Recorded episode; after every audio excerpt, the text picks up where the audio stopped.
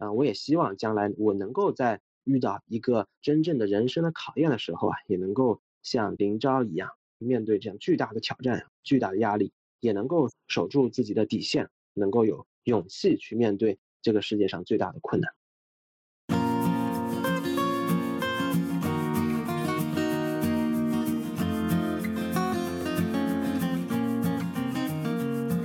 你好，欢迎收听麋鹿留学生博客节目。这是一档由全球顶级高校中国留学生校友分享留学故事和成长经历的主题播客。我们期待听到你的声音。下面就请收听本期节目。听众朋友们，大家晚上好，这里是麋鹿学研社留学生直播间，我是今晚的主持人郑宁。很荣幸今天我们能够邀请到主讲嘉宾方晨。为大家分享他的留学故事和创业经历，欢迎大家。下面就有请我们今晚的主讲嘉宾方晨。方晨你好，大家晚上好啊，我是方晨，今天很高兴能和大家做一个交流，也感谢苗老师和郑宁的邀请。嗯，感谢方晨。你目前是处于一个大概什么样的状态呢？生活和工作方面？啊，现在生活呢，我们我正在处在一个看世界杯的状态。现在世界杯正式进行的如火如荼啊！我支持的球队前几场全都输了。然后我现在工作呢，其实就是在处在一个创业的一个早期阶段吧。我现在呃在做项目制学习相关的工作，目前是投入了一年多时间。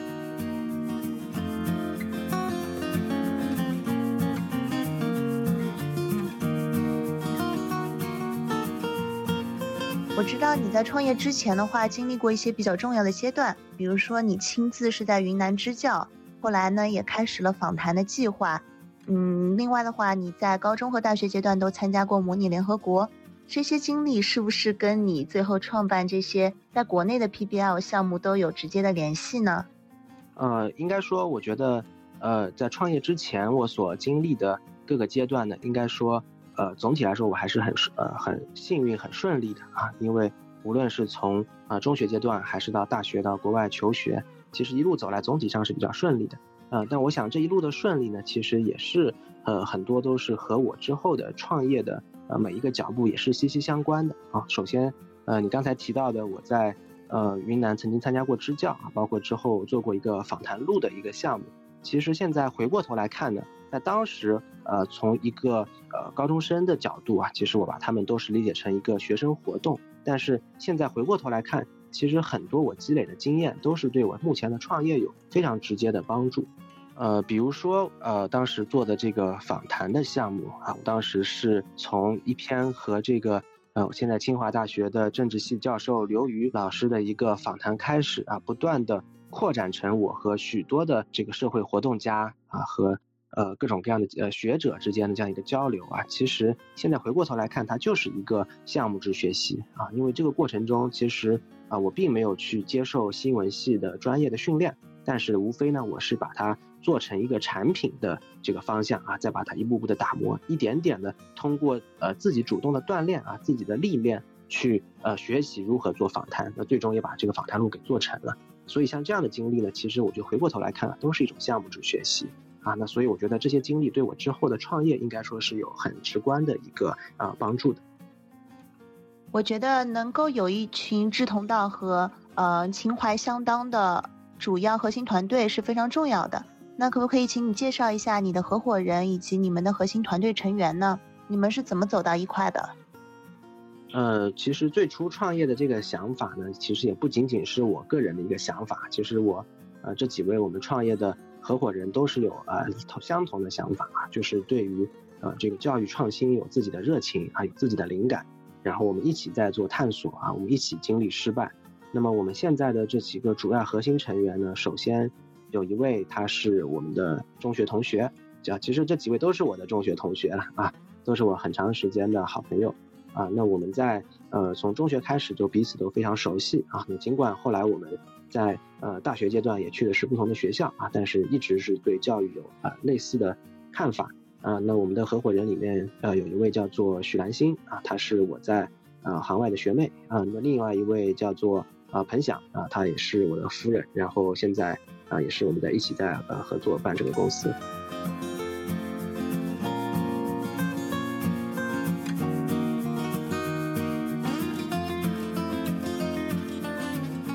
刚刚方晨提到，他公司的几位核心团队成员都是他中学的同学。方晨中学是在杭州外国语学校念的，呃，之后呢，他是通过保送进入了外交学院，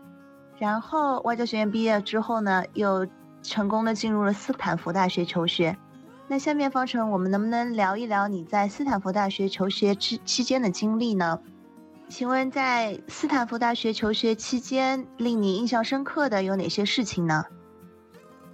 呃，在斯坦福读书呢，其实对我来说是一个很特别的经历。呃，很多很大程度上，我觉得确实是能够打开我的眼界，能够让我看到，呃，在美国的一些顶尖的院校，它是怎么样来看待许多重要的问题的。啊，我举几个例子吧，比如说，呃，首先我想讲的是。呃，胡佛研究所啊，在斯坦福大学，它有一个呃叫 Hoover Archive 啊，它是胡佛档案馆。它呢其实是一个在全世界都有一个很很大影响力的一个历史的研究中心啊，主要关心的是世界上的各种战争和和平等重大问题。那么在这个胡佛研究所呢，是目前有一个藏品，中国的很多的中国人非常了解啊，是蒋介石的日记。那么蒋家后人。啊，后来在蒋介石去世以后呢，就把这个蒋介石日记啊捐献给了这个呃胡佛中心来进行保管。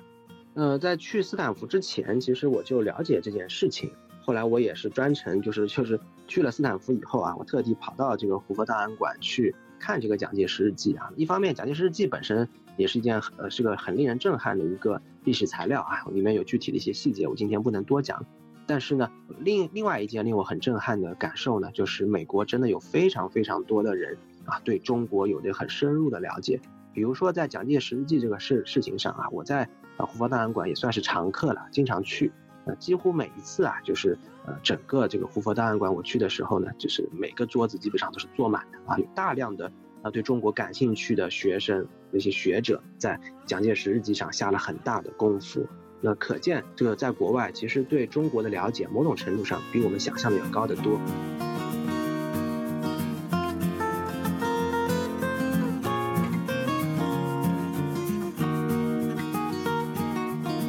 第二个呢，我想讲的呢是刚才讲的是这个啊，跟具体学术研究相关的。第二方面呢，我想讲的是学习方法相关的。学习方法相关呢，我在啊斯坦福上过各种各样挺有趣的课。呃，令我非印象非常深刻的一门课呢，其实就是关于 design thinking 的一门课啊。design thinking 啊，中文叫做设计思维啊。它现在是斯坦福的啊设计学院的一个招牌式的这样的一个设置啊。它其实是就是我刚才提到的项目制学习的呃这某方面的思路啊。比如说，他们曾经花了一个学期，用一堂课给非洲的婴儿设计了一套能够增这个提高他们体温的襁褓啊。那这样子可以防止这个婴儿生下来以后早夭。那那么整一个课呢是充满了人文关怀，同时呢，他并没有完成一张试卷，确实用这一堂课来解决一个社会问题啊。那像这样的课呢，都给我留下了非常深刻的印象。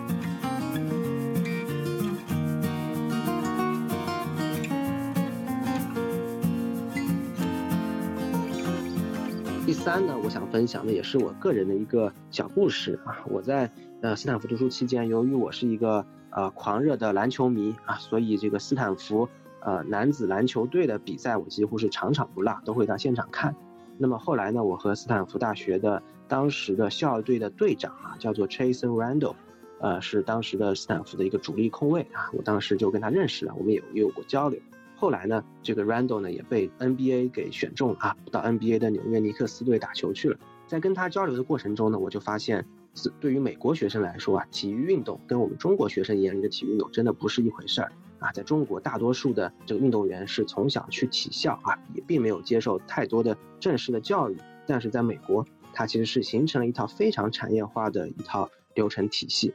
那这个体系的它的一个优势呢，就在于首先作为一个啊年轻的运动员，他不但是会得到这个运动上的专业的指导训练。另一方面呢，在这个职业技能上啊，在这个学业上，他也会给他提供很多的帮助。换句话说，当一个这个学生如果并没有进入 NBA 啊，并没有进入他的这个职业篮球的这个领域，他照样可以在社会上有一份自己的立足之地啊。但这一点，老实说，我觉得在国内啊是有相当大的差距。另一方面呢，这个从篮球的角度上讲啊，无论是它的球探体系，还是经纪人体系啊，还是整个这个商业运转的体系啊，其实都已经是非常的完善。但我们国内呢，由于这个啊这个相关体制的原因啊，在这方面其实还是有很大的差距的。但老实说，我觉得国内对这一方面的报道啊、了解啊还是非常有限啊。其实很多的国人其实并不了解，呃，在某方面可能中国体育为什么会有差距。听你这么讲，那令我对斯坦福大学产生了深深的向往。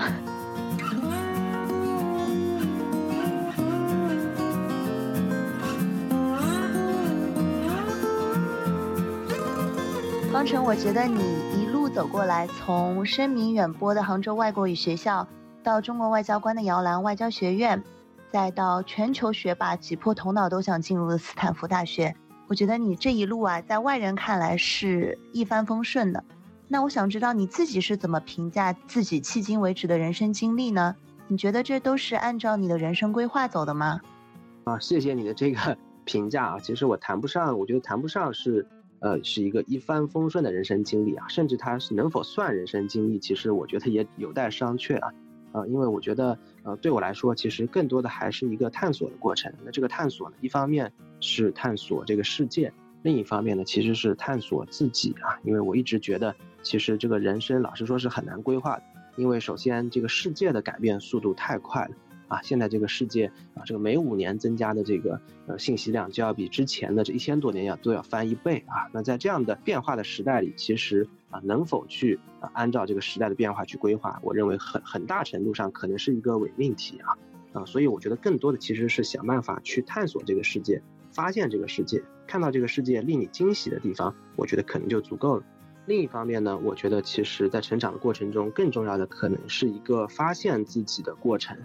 呃，发现自己呢，对我来说是一个很珍贵的一个呃自己的成长经历啊，因为我发现，呃，老实说，在传统的教育体系里面，某种程度上是缺失了这样一个自我探索的过程的，啊，因为一直以来我们的课本其实都是在引导我们在学习呃这个世界上的一些客观知识啊，但无论这些知识是否是有效的知识，但无论如何我们在学习知识，但是呢，其实很少有专门的一门课程。啊，或者是呃一个专门的导师啊，来引导我们认识自己啊。我们的传统的课业里面是没有关于信仰的教育啊，我们的传统课程里甚至是没有关于母爱的教育的啊。那像这样的呃知识，我觉得恰恰是一个人成长中一个非常宝贵的经历。那对我来说，只能可能靠自己的探索来完成，某种程度上也是遗憾的一件事情。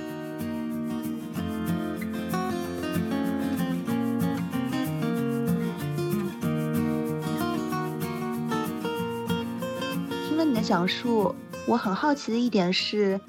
你生命中对你影响最大的人是谁？嗯，我觉得对生命中影响最大的人，可能首先是家人了啊，无论是我的父母还是啊我的妻子啊，也许将来还有我的孩子啊，我相信他们一定是我啊生命中对我影响最大的人啊。但是呃，既然这个访我们是个访谈节目啊，那我觉得可能我得讲一个可能大对大家来说可能也会有一些启发的人物吧啊，那。对我来说，我想给大家介绍，利用这次机会介绍一个人物吧，就是，呃，刚才在提到这个，呃，斯坦福的时候，我提到了这个胡佛纪念馆啊，提到了这个里面收藏的蒋介石日记啊。那我想借助这个机会呢，其实我想再介绍一个人物啊，他的这个相关的材料也是收藏在这个胡佛纪念馆里的。他的名字呢叫做林昭啊，林是树林的林，昭是天日昭昭的昭。那林昭呢，其实是文革时期的一个女生，一个大学生，啊，当时呢，我们知道文革发生以后啊，那整个呃国家失去了这个秩序啊，而且老实说，很多呃我们传统看来应该是一个非常基本的价值观也都已经被破坏了，整个社会陷入了这个暴力的这个泥潭里去啊。但是呢，这个林昭呢，始终保持着一个极大的勇气。然后和这种暴力做着对抗，和公权力的扭曲做对抗，在这个过程中呢，他呃写下了很多的日记，那这个日记呢，现在就保存在斯坦福的胡佛研究中心里面。那么我认为为什么他对我影响很大呢？是因为呃了解了他的故事以后，也包括看到过他的纪录片，包括也在斯坦福读了他的日记啊，我就发现他身上展现出来的这个勇气啊，我觉得可能是最令我这个汗颜或者感动的地方啊。因为面对可能是呃近十亿人的这样的压力啊，他能够顶得住，但是呃十亿人也可能是错误的啊，也许是全全中国只有那么几个人是正确的，坚持着这个真理，坚持着人性基本价值观，但是他给守住了。啊，他面对那些丑恶的时候，他并没有屈膝低头啊，而是勇敢站出来，站出来能指出这个皇帝并没有穿这个新衣，我觉得这样巨大的勇气啊，是我非常佩服的。那我觉得人生中可能会遇到。各种各样的挑战，但是，呃，我觉得这个勇气呢，可能真的是区别一个普通人和一个圣人之间的这个最主要的这个标尺。所以，啊，我也希望将来我能够在遇到一个真正的人生的考验的时候啊，也能够像林昭一样，面对这样巨大的挑战、巨大的压力，也能够守住自己的底线，能够有勇气去面对这个世界上最大的困难。那方辰所讲的林昭呢？有兴趣的听众朋友可以在网上搜索一下，呃，是非常出名的北大才女。那由于时间有限，我们就不深入的进行对她的探索。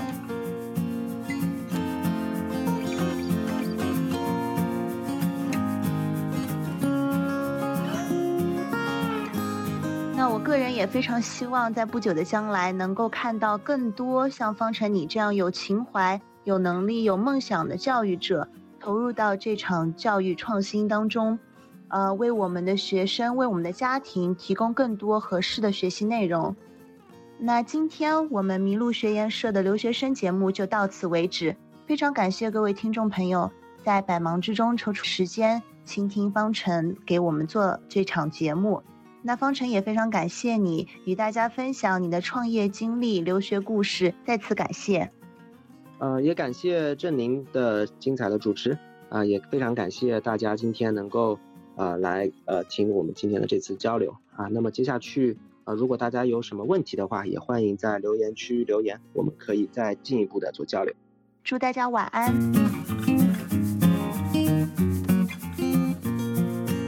感谢你收听本期的麋鹿留学生博客节目。这是一档由全球顶尖高校中国留学生和校友分享留学故事和成长经历的主题播客。欢迎你在喜马拉雅、蜻蜓 FM、iTunes 以及 iPhone 播客、Google 播客、Pocket Cast 等任何一款你喜欢的泛用型播客客户端搜“麋鹿留学生”订阅，马上会有新的节目上线。如果你或者你的朋友们有兴趣分享自己的故事，请联系微信。T a n x i a o 二 a，或者发邮件到 abroad at way dot media，a b r o a d at